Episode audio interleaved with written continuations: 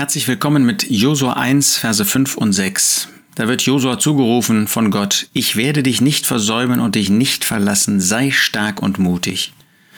Wunderbarer Ausspruch Gottes, wunderbare Zuwendung Gottes, wunderbarer Zuspruch Gottes für uns, ob am Anfang einer Arbeitswoche oder mitten in einer Arbeitswoche oder am Ende, sei stark und mutig.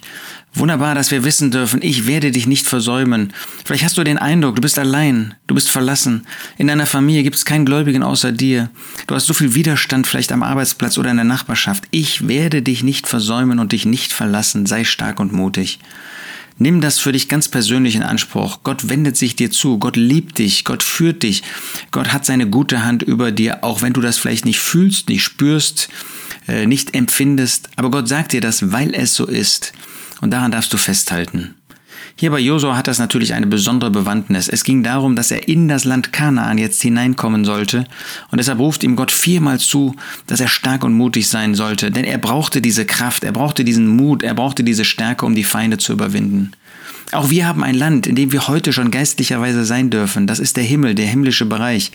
Oder wie Paulus das im Epheserbrief nennt, die himmlischen Örter. Und ich frage mich, kennst du diese himmlischen Örter? Kennst du die himmlischen Segnungen? Kennst du den verherrlichten Christus, der in diesem Himmel heute schon thront und wohnt? Der dieses himmlische Land, diese himmlischen Segnungen uns geistlicherweise austeilt.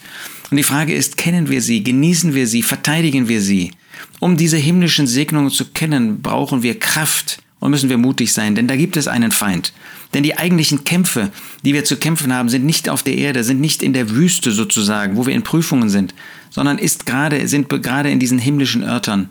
Und da brauchen wir diese Kraft, um den Feind, den Teufel, mit seiner ganzen Bosheit, aber auch mit seiner ganzen List zu überwinden.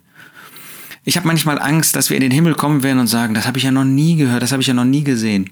Dabei können wir den Himmel heute schon kennen, wenn wir in diesen himmlischen Bereichen, in diesen himmlischen Segnungen, die uns im Epheser- und Kolosserbrief vorgestellt werden, wenn wir darin aufgehen, wenn das unsere Herzen erfüllt, wenn das wirklich ähm, unsere, äh, unser Sinnen und unser Trachten ist. Ich wünsche dir, dass du das kennst. Auch da wirst du erleben, ich werde dich nicht versäumen und dich nicht verlassen. Sei stark und mutig.